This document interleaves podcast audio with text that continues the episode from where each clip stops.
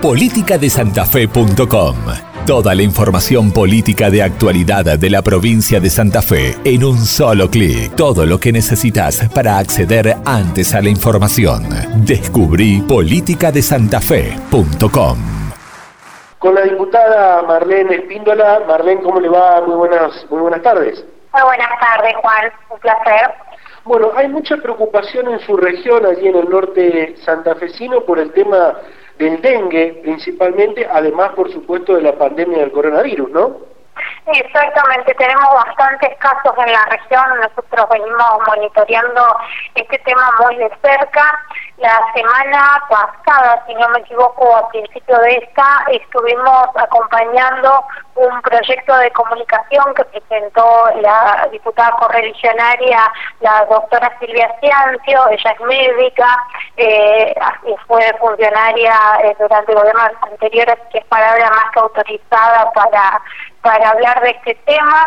Eh, lo que solicitamos en este proyecto fue que se nos informe cuáles son las medidas que se están implementando o que están en estudio para, para prevenir la expansión del dengue en la provincia, si hay alguna campaña de información y concientización a la, a la población para prevenir el contagio, porque eh, hoy por hoy todas las campañas están destinadas al coronavirus y si bien el coronavirus tiene una gravedad terrible, nosotros consideramos que no podemos perder el, el foco y el eje de lo que es el dengue, ¿no?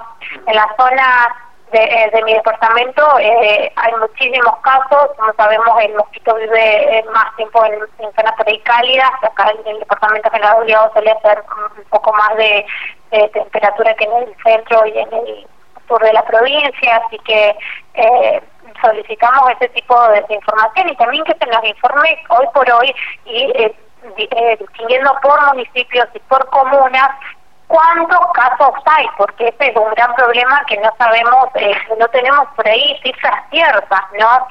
Eh, también que se informe si, si, si piensan incluir en el tema de la prevención o de, del combate de lo que es el dengue alguna ONG, porque evidentemente no está dando abasto eh, los recursos que tienen los municipios, ¿no? El municipio, yo soy de la ciudad de Reconquista y hay muchos casos eh, sobre un barrio de 450 personas, 200 y pico están infectadas con dengue, ¿no? Eh, sobre, determinadas manzanas, digo, de un barrio que se hicieron, se recabaron los informes eh, hoy. Así que eh, realmente es una situación que que nos tiene muy preocupados y muy atentos. En cuanto al, sector sanitario, a la estructura sanitaria, ¿cómo está preparado allí el, departamento, la ciudad de Reconquista para eh, afrontar bueno todo esto que tiene que ver, por un lado, como decíamos, con el dengue y también, por supuesto, con, con esta pandemia que nos tiene todos preocupados, que es el coronavirus? Sí, en cuanto al dengue, se están haciendo tanto del municipio de Reconquista como de Avellaneda y de otros municipios bloqueos sanitarios, más que evidentemente no estarían dando abasto, ¿no? Por la gran cantidad de casos que hay. Eh, y en cuanto al coronavirus, venimos preparando desde el comité de, coordinación departamental que está presidido por el senador Marcón, se viene preparando camas de, aislamiento leve para aquellas personas, como se están desarrollando en todos los departamentos, para aquellas personas que no tengan, que llegado el caso no tengan un aislamiento, eh, un lugar que les permita aislamiento en la casa. Estamos preparamos alrededor de 410 camas de un total de 700 y algo que debemos, debemos tener, ¿no? Así que en ese sentido nos venimos preparando nosotros, eh, afortunadamente, y creo que es producto de un trabajo que se viene realizando en el departamento, eh, aún no hay casos. eh, así que por el momento eh, sí tenemos muchos casos de pero no de coronavirus por el momento. Bien. Diputada, cambiándole eh, eh, la temática eh, y repasando algunas actividades legislativas que, ha estado, en las cuales ha estado participando o es protagonista, presentó un proyecto hace algunos días para que se garantice la, la comunicación entre docentes, alumnos, la familia. ¿Cree que en este mes de aislamiento no se dio una buena comunicación en este sentido? Nosotros tuvimos, eso surge a raíz de algunos reclamos de padres eh, en determinadas localidades, porque hay que decir que no todos los docentes estaban trabajando de la misma forma. y nos llegaron reclamos de padres en los que no, no tenían ese contacto con el docente, no tenían un número de teléfono para comunicarse ni con el docente ni con el director. Eh, voy a hacer principal hincapié en esto, en que no todos los docentes no se comunican con los alumnos, sino que es eh, se detectó en algunos lugares, en algunas escuelas.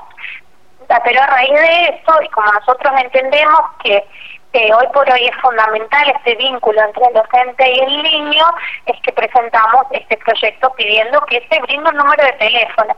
Además, eh, hacemos hincapié en el número de teléfono porque quizás eh, hay zonas donde no hay posibilidad de comunicarse por Internet o hay gente que no tiene posibilidad de acceder a Internet para comunicarse a una clase virtual o a otro tipo de clases con el docente y quizás en determinadas zonas es más fácil enganchar señal un, eh, cinco minutos para tener una comunicación con un docente y preguntarle de determinada actividad. Eh, nosotros creemos que hoy por hoy garantizar esta comunicación es sumamente importante, ¿no? Donde los chicos están educando en casa y pasan mucho tiempo y somos los padres quienes debemos eh, dictar un poco las clases, eh, consideramos que es necesario por ahí garantizar este vínculo, ¿no? Eh, y hoy más que nunca por atraer un poco de, si se quiere, no es normalidad la palabra, pero de calma la vida de los niños, ¿no? Porque los docentes cumplen un rol fundamental en la vida de nuestros hijos. Y por ahí es apuntando un poco a eso que, se presenta este proyecto. Pero te voy a aclarar que no es que todos los docentes no brindan el número de teléfono. En determinadas áreas, como no existe un criterio uniforme, eh, se ha detectado este problema. Bueno, el otro día hablando con la ex ministra de, Educación de la provincia Claudia Balaguer nos, contaba justamente eh, la problemática que tiene la comunicación virtual en, la docencia durante, durante este mes y ante esta emergencia, eh, porque no en todos los lugares de la provincia eh, tiene buena señal de Internet o se llega con Internet. ¿Cómo es la situación allí en, en su departamento? ¿Qué es lo que puede apreciarlo? Y acá tenemos eh, más o menos esa problemática, no hay en todos los lugares, de hecho acá tenés eh, comunas que están a 30, 40 kilómetros y quizás eh, no, no tenés señal de determinadas empresas, ¿no? ni hablar un poco más al norte. Entonces por ahí se apunta a eso, a que hay lugares donde obviamente no va a haber internet por el hecho de que ni siquiera hay señal de teléfono o cuesta mucho enganchar la señal de, algún teléfono. Las personas suelen subirse que yo arriba de una mesa, cinco minutos para hablar, arriba de una silla para tratar de tener un poco de señal. Eh, la realidad es que este es un desafío nuevo que surge a raíz de, una situación que es, sumamente excepcional y que quizás no, no, se vuelva a repetir en la historia, al menos de, nuestras vidas, y, requiere por ahí soluciones que, que, son excepcionales, ¿no? Eh, uno, uno apunta, por supuesto, que el docente esté las 24 horas del día contestando llamadas y mensajes, porque tampoco sería lógico pero sí que por ahí eh, pueda contestar durante dos o tres horas eh, eh, del día o, dos o tres veces por semana para tener esa comunicación. Porque hay que reconocer que no todos los padres tenemos las mismas posibilidades de educar a los chicos, ¿no? Es, muy difícil por ahí encarar una, una educación o encarar determinadas tareas y quizás uno no, no tiene las herramientas. Seguro. Eh, diputada, para, para cerrar, eh, usted es integrante del bloque eh, del radicalismo, del, interbloque del Frente Progresista, pero en este caso eh, el bloque radical está solicitando se tenga en cuenta el aparato productivo a través de, financiamientos y líneas de créditos, ¿no? Exactamente, sí, sí. Hemos pedido que se tenga en cuenta el, el aparato productivo a través de líneas de crédito eh, a tasa cero. Eh, nosotros consideramos que hay que poner el, principal enfoque en todos los eslabones productivos, ¿no? Eh, por ahí son sectores que han quedado un poco más relegados. Yo personalmente presenté el día lunes un proyecto solicitando que se, eh, y, y se acompañaron los, mis pares, eh, solicitando que eh, desde el Banco de Santa Fe, del nuevo Banco de Santa Fe, se gestione una línea de crédito para, por ejemplo, los profesionales y los pequeños comerciantes. Nosotros creemos que eh, hay que enfocarnos en todos, absolutamente todos los actores que componen la economía.